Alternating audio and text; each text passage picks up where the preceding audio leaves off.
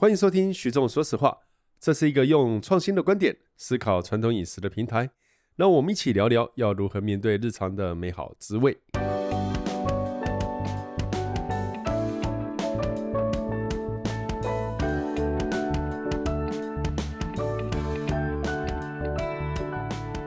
好，大家好，欢迎收听徐总说实话。那我们今天的来宾终于有幽默当道的万年老王王家平主厨，还有我们拿破里小厨娘阿黛蕾啊。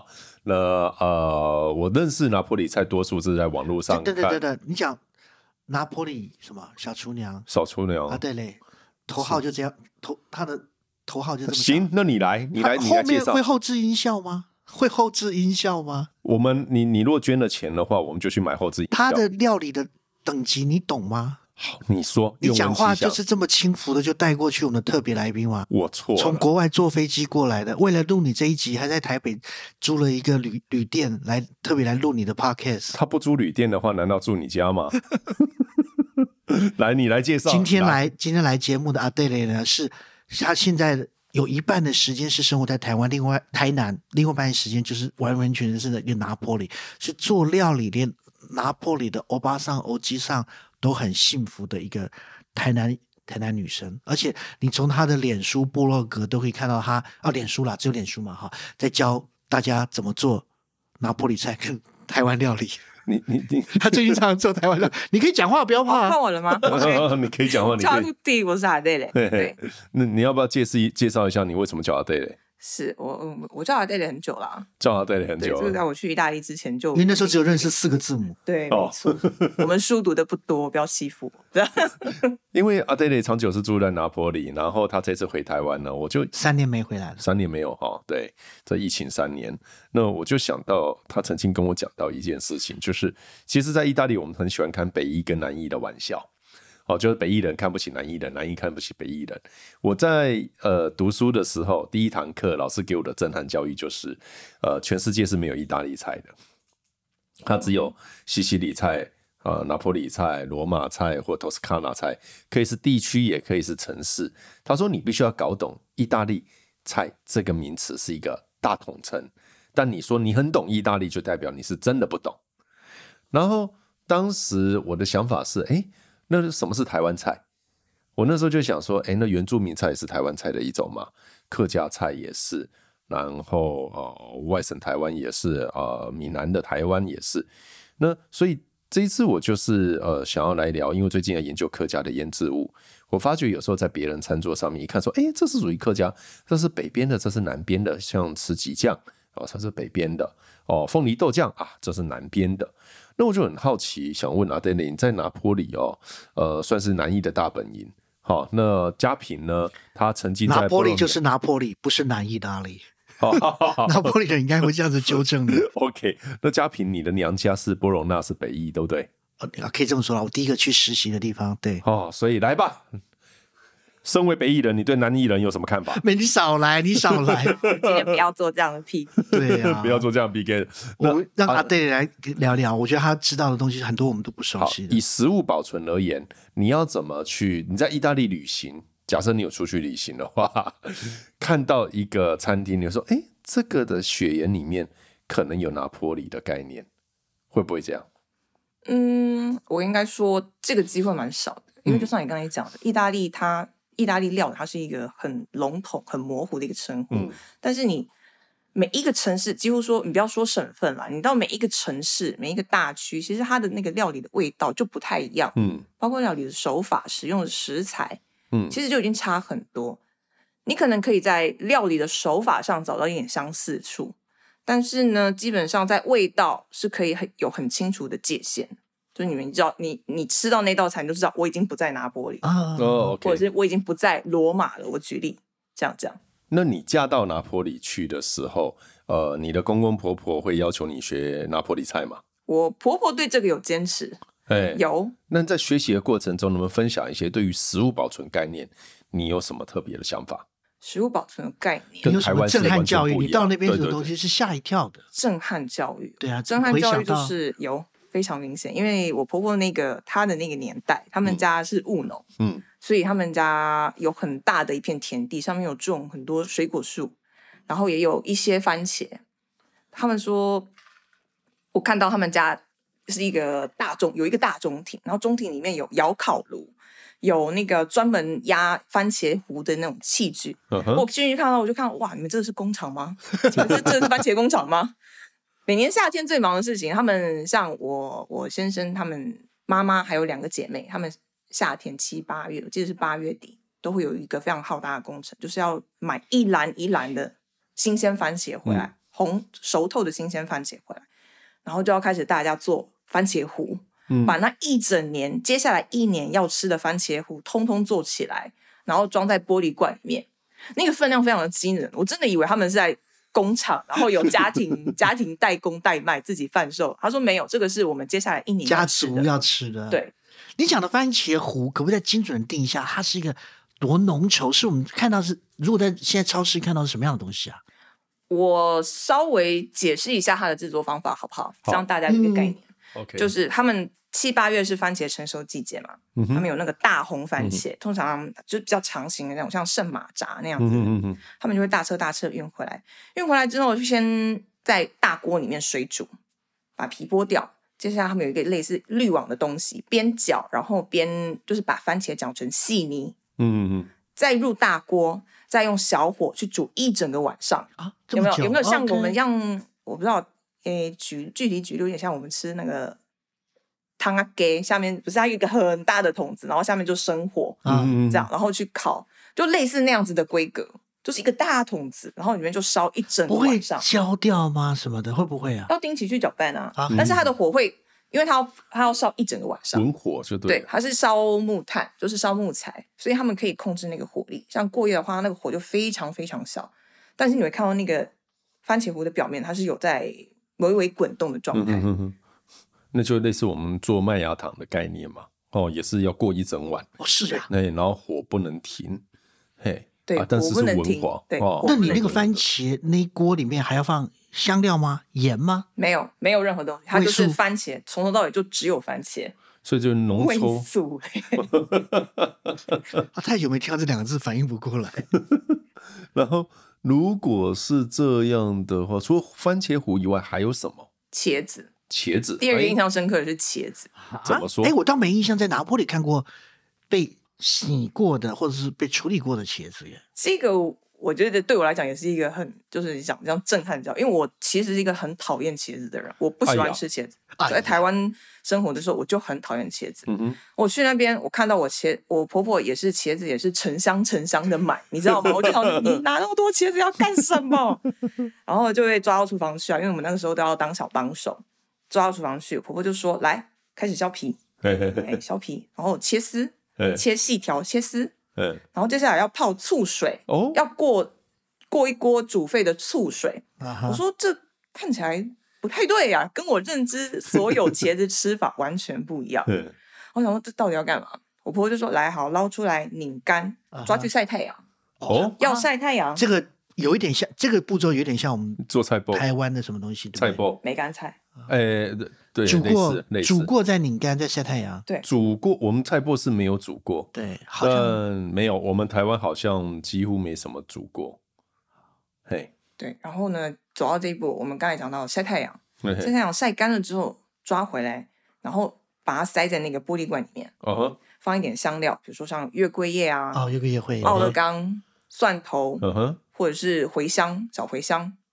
这样进去，然后用那个植物油把它淹没、盖满、关装罐，放大概一个月之后，让它稍微入味，所以熟成了一个月。等一下，你所以你是先用醋水煮完以后，最后用油封？对，没有没有，先再晒太阳，醋水煮完晒太阳，再晒太阳，再油封。拧干之后呢，晒太阳，晒干了之后，对，橄榄油也可以，也有可能是葵花油也可以，葵花油对对，葵花油成本就比较低。可是你说油封只有两个月？嗯，它它是可以放一整年的东西，但是它其实一个月之后就可以食用了。然后它的口感非常特别，就是你要是吃到那个东西，你绝对猜不出来它是茄子。哦，它吃起来脆脆酸酸的，有点像我我老实讲，有点像榨菜啊啊！牛肉面里面会放的那个榨菜，被脱水之后有点像。对，那你就不害怕了吧？对，就完全是一个我完全没有体会过的茄子可以达到的一个口感。这个东西是一个。胶崩的吗？还是什么？听起来它是怎么胶会用在料理上吗？啊，因的唔加崩，那胶崩。胶米了，胶米，胶米 没有他们的吃法，因为那个算腌制菜嘛，通常都是拿来当开胃菜作用。OK，就加了，就加一小碗，然后或者是铺在面包上，因为他们的主食除了我们熟知的意大利面外，其实他们餐前还会吃面包，嗯哼，对不对？他们面包切片，然后就装，就上面就铺一点茄子，嗯哼，撒一点，有些人会撒一点柠檬汁，嗯哼，一点橄榄油，就这样当开胃小菜吃。OK，哦，开胃小菜，他们会有特别的呃仪式感还是什么来面对这个吗？因为会诵经，好诵经，妈妈会拿出木鱼，扣扣扣，这样扣满一百下这样子。不，我是说南意大利其实它有很多的那个 semi buffet 的吃法嘛。就是很多前菜在餐厅里面会有很多前菜，all you can eat，然后你点一个主菜，在西西里那边有蛮多的嘛。哦。然后拿破里这里会有，他们会至少会把很多冷菜摆出来。对。摆就是说你去餐厅会看到有个台子，很多冷菜摆着。对对对对对，相对于北，我觉得他们也会把红甜椒弄得比较干一点点，做这件事情类似，可是没有发酵好像。没有甜椒是没有。所以这些就是。可是你说番茄酱，我很难从番茄酱去辨别是拿坡里还不是拿坡里的味道。在料理上，味道可以辨别。在料理上怎么使用番茄，我就可以辨别得出来。哦，来，请说说看。料理上，像我们这边直接是小番茄，就直接丢进去用。我们很喜欢运用新鲜番茄，没错，嗯，而且用的很巧，不会用的很多。对，对于新鲜小番茄，我觉得最惊讶就是拿破里明明有很多很棒的新鲜小番茄，而且有那种特殊吊起来的那一种，被骗到了。呃，那也是风干的，可是他们在使用上却很有技巧，很巧妙的，不会大量使用。好，各位等一下哦，因为风番茄有很多种品种，那嘉平在讲的吊起来这一种是一成熟是全部都变红的。但台湾你在看到一些番茄，它的成熟是从呃根部，就是它的一整串的番茄，它的红啊，并不是一下子全部都红，它是会慢慢红的。所以你在一串里面，台湾有时候你看到会是还带着绿色，在前面的还带绿色，后面已经红了。哦，他讲那个又是特别的处法处理方式，处理方式哈。对，对我们刚才讲那个就是吊起来风干的，那个是拿坡里在维苏威火山那一带比较高海拔的地区，那个地方特殊的一种番茄品种，它是一个特殊的番茄品种，叫什么名字？Le Pienolo，Le Pienolo，Pomodorini Le Pienolo。对，然后因为它的，你不要以为我不听不懂意大利文，在糊弄我。我是攻击你啦，我 我没供啊，给我连接，你不要糊弄我，你赶紧 Google 吹啊！我总觉得他在糊弄我。我哪攻击你啦？它品种特别之外呢，因为它。特别在哪里？它的皮特别厚，嗯，品种皮特别厚，所以它适合风干，它适合做就是，OK，天然风干。然后呢，它成熟的季节也比人家稍微晚一点点。通常番茄在七八月是可以采收的，他们的话可能是八月正中到九月初。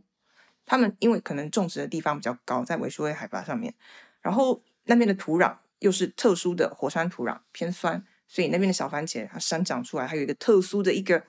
我该怎么讲？矿物盐的味道，嗯嗯，对，它有它甜，但是吃到后来有一个感觉很棒很棒的一个咸咸的咸酸味，对哦，你不要糊弄我，真的啊，我知道对。然后它会吊起来风干多久？就是一整串嘛，对不对？吊在屋檐下。对，我说刚才说了嘛，八月底九月采收就挂着，就一直挂着，你也不用对它做什么，就是绑成串挂在那个屋梁上面，一直风干风干到圣诞节。嗯，啊，圣诞节。这个东西在以前的像拿破里是农业社会为主，他们是农业为主。这个东西是会被故意保存到圣诞节拿来当大餐入菜使用。怎么怎么当大餐就丢进去煮？像我们圣诞节主菜一定有一盘是那个 spaghetti alle vongole，就是蛤蜊面，是蛤蜊意大利面。那有一些做法，它会加几颗，就像刚才嘉宾哥说的，我们用量都不多，就是三五颗，就是好东西。但是那三五颗可以改变一切。嗯就是那三五颗可以改变。你看讲话那口气，所以相对而言，其实意大利吃的相对是蛮简单的味道，可以这样说吗？可是是完美的平衡，是简单的组合材料，嗯、可是那个每个面条、蛤蜊、那个番茄都是最好的状况。那我很好奇哦，因为你刚刚在讲这个茄子的时候，我内心想第一个就是我们台湾的这个菜包。哦，那菜脯，你刚刚说装到玻璃瓶，我想到比较特别的是我们的南部客家装到瓶子酒瓶里面塞整罐的那一个哦，或者是宜兰那边也是，这这两边的客家人。那如果是北客的话，大概桃竹苗这边是放在瓮里面的。好，我好奇你的了丈夫帕哥，他来台湾吃过菜脯吗？欸我跟他介绍过菜脯，那他敢吃吗？我也跟他介绍过二十年的菜脯，他完全不想听，他完全不 想知道。没有办法，他说：“OK，你慢慢享用吧。”这样子。老顽童，真的，意大利人有时候就是很固执，他他他就是没办法接受家乡以外的食物哈。他那个概念他懂，嗯、因为。说腌制品也有啊，我们也有啊，腌、哦、醋、腌油或者是风干。嗯哼哼。但是你说放到二十年，这个他超过他理解的范围。哦，了解。意大利难道没有蔬菜没有放那么久的、啊？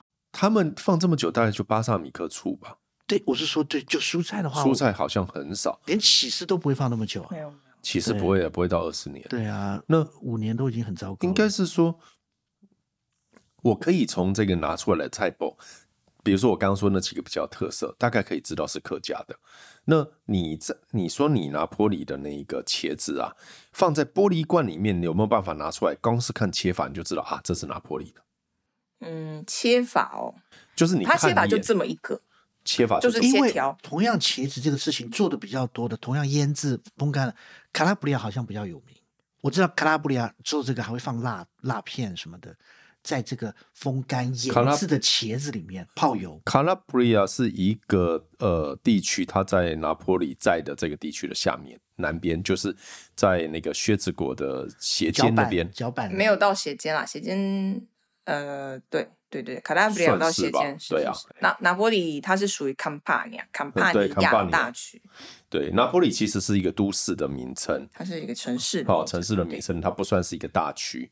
那卡拉布里亚是一个大区，对对对。好，那你如果觉得茄子如果是这样子的话，除了这个番茄跟茄子，还有没有什么蔬菜的保存方法是比较特别的？有一个，我不能说它的保存方法，但是它的食材是只有拿破里才找得到的。它是一种特别的迷你甜椒，哦，它叫 Pappardelle。Pappardelle 这个是一定是拿玻里的，你出了拿玻里找不到这种个头这么娇小的甜椒。对，它长得是像，你就想南瓜。缩小版的形状，哎呀，那它长得就是南瓜的形状，它的肉特别厚。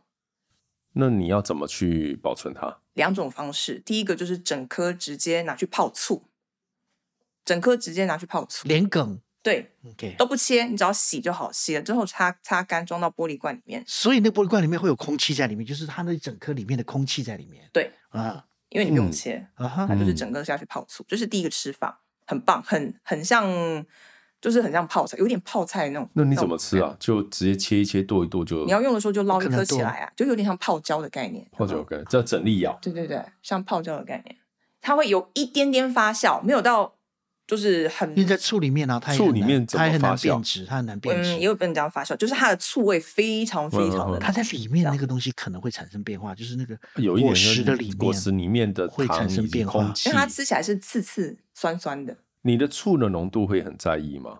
这个要看个人做法，因为它也是属于一种家常做法。我知道有人是五十五十，水跟醋五十五十，但是有人会弄到八十。嗯哼，像趴哥的阿姨，就是他妈妈的妹妹，她做的就是特浓醋，大概就他都说，他跟我讲过他的配方是到醋的比例到百分之八十。那他做起来，阿姨做的泡椒真的很刺。很不是跟人家说很呛鼻啦，我的鸡酒全部都用米酒那种概念一样，纯粹就是要炫耀啊。然后另外第二个吃法是，第二个是甜苋，甜苋也是一样，他会把它就是头挖开嘛，地头那个地方挖开，子清干净，一样要先泡醋水啊哈，先用醋水大概煮沸烫过了，不能说煮沸，烫过几分钟，捞起来晾干之后呢，你又会填最经典的选择，大概就是尾鱼罐头。就是煮熟的那种尾鱼肉，有没有？煮熟尾鱼肉，然后加欧芹，就是巴西利、嗯、蒜头、酸豆跟橄榄这些东西切碎，搅拌均匀之后，就变成一坨线。这个个头大概多大？通常的，你说这个胶 propaccelle 它最小的大概是大概乒乓球大小啊，哈哈。通常甜线是甜这样大小的，啊、因为它刚好就是一一颗一口，它可以当很棒的开胃菜。我忘记我查过拿坡里的食物，有一道菜也坚持要用这个胶做这，他就说要用这个胶，我我现在想不起来了。Di rinforzo 沙拉吗？那个那个一样也是用醋水煮过啊，就我忘记是哪一道菜是热的，要放这个胶。热的，热。对对对对对，我忘了。我知道我婆婆跟我讲的，就是一定只能用 papa c h e l l e。对，醋渍 propaccelle 就是 insalata di rinforzo，但是一个拿坡里圣诞节期间会吃的一道。你一定要有这个在蔬菜沙拉 rinforzo 里面。我我曾经问我婆婆啊，我说我那我能不能用新鲜甜椒肉？她说不行，她很她很生气，跟我讲不行，你要去买 propaccelle 这样子。应该这应该肯定要看到他那个脸，就想为什么不可以啊？你不可以就是不可以，哦、不行，东西用错婆婆会骂的。哦、婆婆平常人很好，哦、但是煮 菜你看吧，煮菜东西用错、买错，或者是他已经讲过你没有记住，他会他会生气。那是属于家里面的味道嘛？对，对不对？对哦，对，意大利里面家里面味道。真的，拿破仑人随不随便，超随便的。讲到这个就超认真的，很又很严谨。多数的意大利人都是这样吧？拿破里，拿破里真的很对比很强。我觉得他什么东西就可以随便可以跟你欢乐，可是到了这件事情，你就不要跟我胡乱，不要跟我开玩笑。所以我们把凤梨放在披萨上。嗯，对，不要不要。你看到那件事情，最好不要，真的不好笑，真的。他他们会说真这个真的真的不好笑，你不要跟我开这种玩笑。对，你讲这个例子是对的，这件事情真的是。凤梨对他们来讲，在披萨上面，他们真的不屑啦。哎，对，就是那也不是不好吃的问题，只是我就是不要这样。对，他们觉得你吃凤梨就吃凤梨啊，对啊，不要用披萨皮。就他们就像我们现在番茄会弄得很甜，对不对？我们饭后来一盘番茄，对对，我觉得对于拿破仑来讲，番茄就是蔬菜，你为什么要当水果吃？哦，这个我有经验，我刚开始去意大利的时候。那在台湾小番茄就是水果，对吗？还加买的水果一边走一边吃，没肉，对不对？还夹那个梅肉。哎，对对对。我就曾经在饭后，我就洗了一盘小番茄出来给大家吃。婆婆出来了，傻眼，你知道？全家傻眼，然后趴哥就把我抓过去，他说：“你在干嘛？操了！你要小番茄出来干什么？”我说：“水果啊。”他说：“什么水果？这是蔬菜。”我印象很深刻这件事情，对不对？所以就像有豆子一样，豆子你去查意大利。Fagioli 要做成甜的，你去 Google 那个东西，只有一个东西，他们觉得还可以接受，就是小叮当的豆沙包。对，不然他们觉得豆子铜锣烧，对，就是那个。他们有铜锣烧？没有，他们你找全意大利食谱，我试着找 Fagioli，然后找在 Dolce 里面找，就只有他们介绍日本这个铜锣烧，他们觉得是可以勉强被接受，其他都应该咸的吃。对，我我就很好奇哦，我觉得。我自己是一个味蕾地图算蛮宽广的，所以我去意大利我都可以接受。可是意大利人我认识的人哦，味蕾宽广的人非常少，几乎严格而言是没有。味蕾宽广被他们认为是随便的人，嘿，真的没有贞操观念的。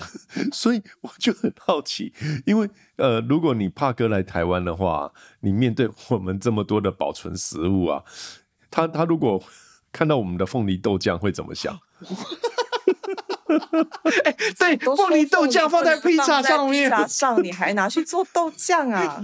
这个我没有勇气跟他解释。哎、欸，对耶，我明天要跟他，我明天跟他约吃饭，我就帮他准备这道菜。我跟你讲，呃，是这样，通常我让他就是让，像像你刚刚讲，味蕾味蕾地图没有那么宽广的人，嗯，通常我不会跟他讲说你在吃什么，就是说你吃吃看。我们把它做的小小的、漂亮的，但你看得出来，那就是凤梨。哦，凤梨豆酱就是凤梨。你做凤梨鸡汤，可是就是凤梨不要捞进来。没有，那凤梨苦瓜鸡汤他们会怎么想？对对，就像你讲，嘉平哥讲，你先把苦瓜、凤梨先捞掉。苦瓜 OK 啦，苦瓜苦瓜没事的，不要冤枉苦瓜。凤梨凤梨要捞掉，然后你先让他试那个味道。因为我就有时候我在做对比的 那个游戏的时候，像你说法丘雷说豆子嘛，好，那客家而言就是豇豆，好，把豆子晒干，好，晒干干的豆子来煮排骨方，对，对，是的确。那我们芥蓝类的就做酸菜、福菜、梅干菜，我们有你说成年的话，梅干菜我放三十年了就有，好，那个陈皮的陈皮是另外一件事，我是说成年的概念，那。芥菜的概念，意大利好像也有处理的方式嘛？有没有？芥菜比较接近的，像拿坡里就是 friarielli 就是一种，它是一种十字花科，有点口感有点像我们这边的芥蓝菜、无筋菜、芥蓝菜，但它其实比较接近芥蓝菜。对，我曾经查过这件事情。那通常因为它是一个在就是秋末冬初开始盛产的一种叶菜，价格非常非常的便宜，大概一欧元可以买到三四把这种东西。嗯。所以它是可以每天新鲜烹煮的一种野菜，但是呢，有些人他会把它做油渍处理，可以拿去做像披萨上面会铺料，像披萨上面就有一个很经典的芥蓝菜 friarielli 口味 friarielli salsiccia 就是搭配肉肠，是他们有这个非常经典的吃法。然后也有拿来做，就是开胃菜。我们刚才讲开胃菜，各种油渍、醋渍的，就夹起来放在盘上，对，面包就配着吃。对对对，那不是跟我们那个拿来做咸蛋糕啊、咸面包啊，他们都会拿来运用。哦，也放在面包里面揉起来。哦，面包里面也有，还，不错。其实我会这样讲，原因就是因为我发觉，如果以客家的朋友有一些对吃比较讲究了，他其实真的会很在意是不是客家芥菜，就是客家酸菜。因为台湾最大的产量的地方应该还是在云林大埤嘛，好，可是，在客家，比如说竹东，哦，或者是苗栗铜锣这边，哈，公馆这边，他做的芥菜也芥菜的品种不一样，呃，腌制的菌种有一点点微微差异，所以他们吃会说，哎，这是不是客家？他们会在乎。那我我在几间餐厅会聊，然后他们说他们只用哪里的，因为什么什么什么原因。那我在云林大埤那边，他们会觉得，哎，怎么会有人会在乎？云林大埤那边，因为他们做量的，所以说啊，这个就是批发到大市场，就是平常你在吃的。那这样一个概念，我觉得好像台湾这几年尝试去建立属于在地风土味道、在地的腌制味道这一件事情，我们还在摸索。但意大利好像我了解的是，除了拿坡里披萨有一套系统去认知之外。其他好像都是像你的婆婆一样，透过一个家庭为单位所塑造出来的集体共识，而没有一个系统去谈什么是拿破里菜，会不会？嗯，这一点我赞同，它是以家庭为单位没有错。哦，而且这个家庭就是你家腌的，你一样是呃腌茄子，你家腌茄子跟别人家的不一样，那彼此可能还会呃对这件事情。可是我觉得慢食 slow food 做了不少的认定，跟很多地区的东西，他把它抓进来，尝试写一个他认为的规范，一直尝试 slow food 一直在尝试这一件事。可是我认为在北意大利做这件事情，相对于南意大利、北意大利比较容易。他们的车马费哦，你说北，你说从别蒙德要开车下来。车马费比较高的，对对对对对对对对对，最好是我是说拿坡里或南西西里就好像一直存在，你知道它有一个规范，可是你又不知道它规范在哪里。那你刚刚说的茄子这一些，好像有些就是只有家里面才吃得到，但是餐厅吃不到，会不会有这样子的？其实我们把它规范为家常菜，对，在至少在拿坡里。你在餐厅吃到的那些料理，跟你在一般家庭里面会吃到的料理，其实是有差异的。有些菜你在餐厅是点不到的，因为它很大部分我们会运用很多的蔬菜，像拿坡里其实蔬菜水果吃的很多，但是那些都是比较便宜，我不能说贱价，但是是便宜的东西，你可能三五欧你就可以买很多回家煮，所以那种东西你在餐厅吃不到。哦。因为我很好奇，在问这一件事情是如何去建立一个地区性的共识，这个饮食文化要如何让人家看见？我在乎的是这一件事。在台湾目前为止，好像是好吃的，大家就尝试拿出来卖。在意大利，我觉得好像不少地方都有，这只有在家里面才吃得到，在外面是吃不到。那你们要如何去处理这样子的一个共识？如果我我这样的讲的意思是。台嗯，以台湾以前，我们现在时间回到一百年前，很多的味道透过家庭能够传承下来，是因为季节到了，大家一起做这样一件事，对不对？好，那可是随着时间的演化，现在小家庭制嘛，哦，所以大家渐渐没有一起做这件事了。这个一起 work together 这个概念没了。就像你说，你们你现在的家庭还会大家一起呃煮番茄酱，好。还会一起切茄子。还会哦，我觉得他们还会啊。对不对？那意大利有没有遇到这个越来越年轻化、越来越小家庭，然后这样子文化如果慢慢消失，你们怎么看待这件事？有这个现象的确也在发生中，像现在年轻人嘛，嗯、小孩生的少。嗯然后也不跟公婆住了。其实现在他们的家庭结构也慢慢的在改变，嗯，是往小家庭方向发展。我刚才上述的这些煮番茄糊、切茄子、晒东西，这个现在。已经很少年轻人会做这种事情，倚老卖老，他讲话已经是是。请问一下，今年您几岁？我是一八七，一九八七。哦，对，讲话一副老人家的样子。没有没有没有没有，不是，那是因为我刚好刚好先生 先生他们家他们是这样子的背景，他们有这个条件，是他们刚好那个年代，然后他们家的的当时的生活方式就是这样。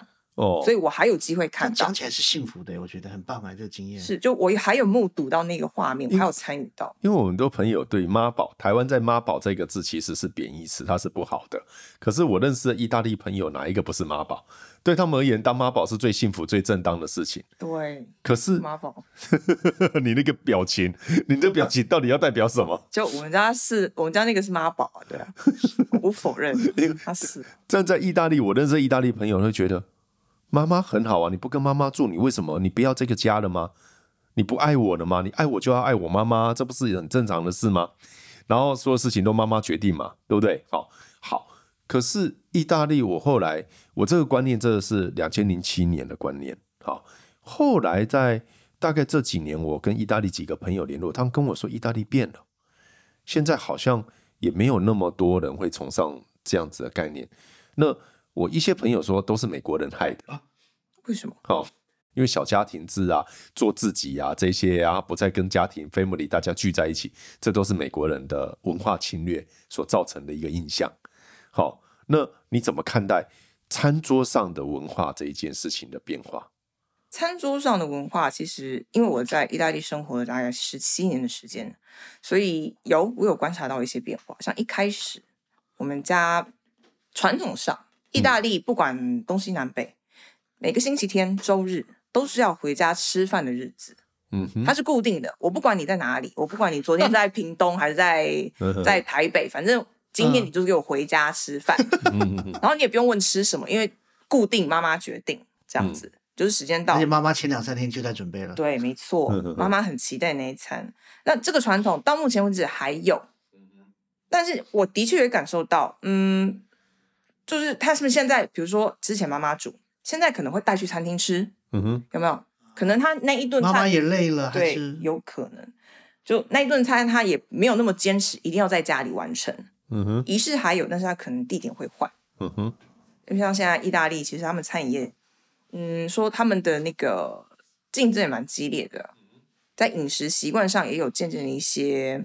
也开始会欢迎一些新的东西啊，新的想法。我不能说异国料理，嗯、但是他们至少在料理手法上是有看到他们在往前走。嗯哼，没有就是一直的拥抱传统，对，没有抱那么紧了。嗯哼，对，没有抱那么紧了。所以餐桌上你可以看到有渐渐的有不一样的东西，然后大家对传统我们所谓的也没有那么多的坚持。可是聚在一起吃饭，分享那种爱的感觉还是有的啦。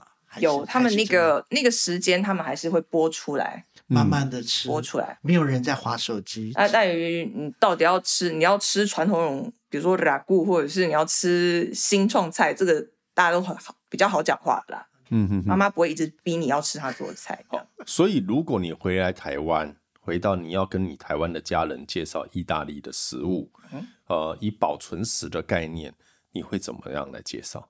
我第一个想到的就是酸豆跟橄榄，酸豆跟橄榄，对，这两个是非常经典的代表。然后，如果要说料理的话，我举例的话，那就是烟花女意大利面哦，pasta alla puttanesca，都是干的东西。对，对，它全部里面都是腌制，都是从橱柜拿出来的东西。对，没错，这是一个非常经典的一个例子，而且它也是就是拿坡里那个地区的一个非常经典的。传统菜，爸妈对这一道菜的接受度超爱，超爱。他们觉得很多元素是台湾人很喜欢的。对，像酸豆橄榄，他们两个其实搭配起来，加上蒜头跟番茄、辣椒、番茄的酸，啊，他们那个味道是非常开胃，他们非常能接受。那你们会怎么样吃？搭配 pasta 就是意大利面，意大利面，意大利面。那意大利面型也不挑啊，你要长的、短的都行。嗯，这倒是真的。对，OK。那反过来，你拿坡里那边的家庭。对于你今最近经常在脸书上做台湾菜 这一件事情，有什么观点呢？他们要求他回来台湾时候要做满满冰箱冷冻的流沙包给他们，叉烧 包、叉烧叉叉烧包，要他们要随时可以蒸来吃。没有，那是我个人的嗜好了，因为我就是喜欢待在厨房里面做动作。这算是叛逆吗？对，因为那些东西其实，嗯，拿破里没有没有中国城，没有华人街。啊，是呀，对，你买得到食材，但是你买不到已经制作好的那个食品。酱油这些东西有啦，现在好买，现在好买。对，比起我一开始那些年，现在好买很多，几乎都找得到。你如果以腌制物或者是保存食的概念要介绍给拿破里家人，你觉得什么食物比较可能？你说介绍给台湾家人，或者介绍给拿破里的家人？台湾的东西，哦，好困难。上次的梅干呢？梅干菜可以。跟着肉。菜，跟着肉他们可以有有有，今年就今年呢、啊？对啊，今年农历农历年就是嘉平哥上次有给我那个梅干菜，对，我做成就是梅干肘子，梅干菜肘子。哦，可以，不是我不是做扣肉，我是做迪卡啦，迪卡迪卡。他们喜欢那个味道，哦耶！哎呀，他们会拿去拌意大利面，我是 去合理合理，加的淀粉好吃，加的淀粉好吃，他是喜欢那个味道的。啊，太好了，OK。所以你还是不会想要尝试这个凤梨豆浆羹？No，那个不，你不要再讲凤梨了，真的。我们从一集一集慢慢爬。那下一集你会想要挑战哪一个？下一个，我觉得可能豆瓣酱吧。豆瓣酱，豆制品的豆腐乳，豆腐乳他们可以接受，因为这个我拿来做料理是酱的味道，我觉得他们可能比较好。在料理里面是，我认为是可因为它是酱，是个很棒的甘味。而且是强度结构都很棒。其实豆腐乳，你如果在酱里面的表现，就好有我我认为会很像是那种，呃，晒太阳晒的很棒的 concentrado 的效果会很像番茄干，就是番茄糊、嗯、最浓缩的那一种会很像。那如果不谈腌制物的话，你目前他们最喜欢的台湾菜肴是什么？凤梨虾球。我跟你讲，我的叔叔，然后沾那个甜甜的美奶滋，美奶滋、巧克力豆、七彩、五彩都不可以。崩溃了！哇塞，是这样。没有，我不能说全意大利，我不能代表全意大利，因为我们家就是就是，我只能说我们家的口味。对，我在说你家。对对对，那我们家的话，他很喜欢台湾的牛肉面啊，牛肉面，他很喜欢牛肉面，所以酱味他能够接受，对不对？豆瓣其实牛肉面肯定有一点豆瓣酱。像我在家里做牛肉面，我是加豆瓣酱，我是加豆腐乳，一小块豆腐乳。哦呀，他 OK，他非常爱。老除老公，其他的呢？婶婶啊，什么？有这样，就是吃过的一些家人朋友。面条呢？我自己做面条。赞赞赞，那就是等于是跟台湾的差八九不离十。OK，太好。然后你们台南牛肉汤，帕哥能够接受吗？诶，那个肉他说太小块，太少。这样。他说：“那我们去吃牛肉面好。”提滑了啊！对对。所以总归而言，还是酱料要走在前面，大不要原型食物做成酱，大家的想象力低一点，接受力有时候高一点，可以这样讲吗？嗯。如果这样达到它，就是在一个我自己厨师来讲，如果这个呃腌制发酵的的东西，它是在一个烹调中，它产生一个很棒的一个。结构，它撑起这个很棒的结构。我认为，只要被人家喜欢这个料理的话，都有机会。OK，其实保存食物在以前是真的为了保存嘛，嗯、但后来我觉得它是已经变成一个提振香味或记忆呃共通的记忆的味道。那我觉得台湾的客家的保存食，我也希望朝向精致这方面来走。至少我们目前很努力的把这个物种的品种这个概念放进保存食物。呃，拿坡里，我觉得他对番茄品种、茄子品种的要求是非常高的，对不对？有。那我 positive。而而且这个我很好奇，他们怎么造成这样子的共识？因为呃，番茄其实进入意大利的时间，好，或这些东西进入意大利时间或进入拿坡里的时间，其实嗯，你要认真来讲，它也不是那种一千年或什么的哦，没有嘛，哦。所以，到底这样子只能吃这一个，吃这才是在地的共识，他们到底怎么建立的？你有研究过吗？仔细的研究我没有，就就就我自己个人的经验好了。因为就像你讲的，番茄品种超多的，你怎么知道什么东西要怎么吃？嗯哼，我们先撇开现在的改良品种不说，像番茄有大有小，嗯哼，大番茄嗯很容易，因为它是一个很你用一个逻辑，你去你去试想栽种番茄的人他会遇到什么事情？嗯，你种大番茄熟了之后摘下来，它过没几天就烂了。我不知道大家有没有那个经验，那个大番茄放在冰箱里面。我不是说现在改良的品种，就是那个 可以放在冰箱一个礼拜，可能都没事的。以前的那种原始，它可能放在室温保存大概三五天就会出现黑斑，就会烂。那它要赶快处理啊！你很软嘛，你就切块切块拿去炖汤，它很煮一煮没没煮多久，它就变成糊了。嗯，有没有？所以大番茄很容易它就自然自然演变成你去炖煮变成糊状的吃法。啊哈那小小番小番茄它相对个头小，对不对？嗯，小番，而且它的数量好抓，你可能一次就是抓个一小串，一小串就是三五颗，嗯，这三五颗你就丢到随便一个料理里面，那那个料理里面就有一点点番茄的味道，但是又不太强，对不对？所以你去试想，你手边那个食材，你在当下运用的一些状况，你可以很好的去体会为什么会发展成这样的吃法。它所使用的量，它是在那个料里面所占的比重的状况，呈现出来的形态都会是嗯。理解，那那如果你是这样想，我觉得最后只能归结在民族性吧。哦，因为台湾对于各种番茄，其实我觉得我们反而是不断尝试去接受新的品种，而不是会指定品种。比如说 Okia，哦，就是你台南在吃番茄切盘的那一种番茄嘛。哦，那种番茄现在越来越少，可是其实它吃起来是很好吃的。好，那现在大家都讲求要红色的番茄。要牛番茄体系，哦，牛番茄其实是两千年才进来台湾，哦，所以它在台湾大概二十几年而已，但是在大量的行销，大家台湾或许物产太丰隆、太丰富，所以大家反而会，我手上抓到什么，然后想想看它怎么吃好吃，哎，我们就这样吃，然后下次拿到新的，哎，那那原来那个没有啊，那就算了，我就换一个新的。可是意大利人好像不会这样，我就坚持就是要、这个、台湾的民族性这一点，我们很愿意尝试新的东西。嗯这是真的哦，意大利比较不会。意大利他们大部分就是你这辈子你就种什么，你就是种什么了。你想象那个桃太郎番茄送去意大利，不会有人理他的，不会有人咬一口就丢掉了。哎，好，了解，好，那谢谢喽。啊，那我们今天就先到这里。还会再继续聊吧？哦，我们还要再聊一集，哦、因为车费划不来啊。车费划不来，因为我觉得大家对于拿坡里的菜肴有兴趣，麻烦看一下您的脸书，介绍一下。对，如果大家对拿坡里料理有兴趣的话，可以到脸书和 YouTube 上面找 Adele 的拿玻璃生活厨房日常。Adele A D E L E 就是跟那个英国歌手 Adele 拼法一样，只是念法不一样。Adele 意大利文。拿玻璃的厨房日常，大家找这八个字啊，就可以找到我的频道。你除了在里面可以学拿坡里菜之外，你也可以学学台湾菜了啊，有叉烧、叉烧包之类的。一个是实验性质的东西，而且他做了很多影音，我觉得做的很好，是是很值得看。因为他的本业，他说如果喜欢拿坡里的话，去看嘛；如果不喜欢拿坡里，不知道的东西，赶快去看。嗯。你会开始喜欢的，真的很棒。我其实觉得拿坡里菜真的是非常棒，没错。哦，好，OK，谢谢各位，谢谢。谢谢。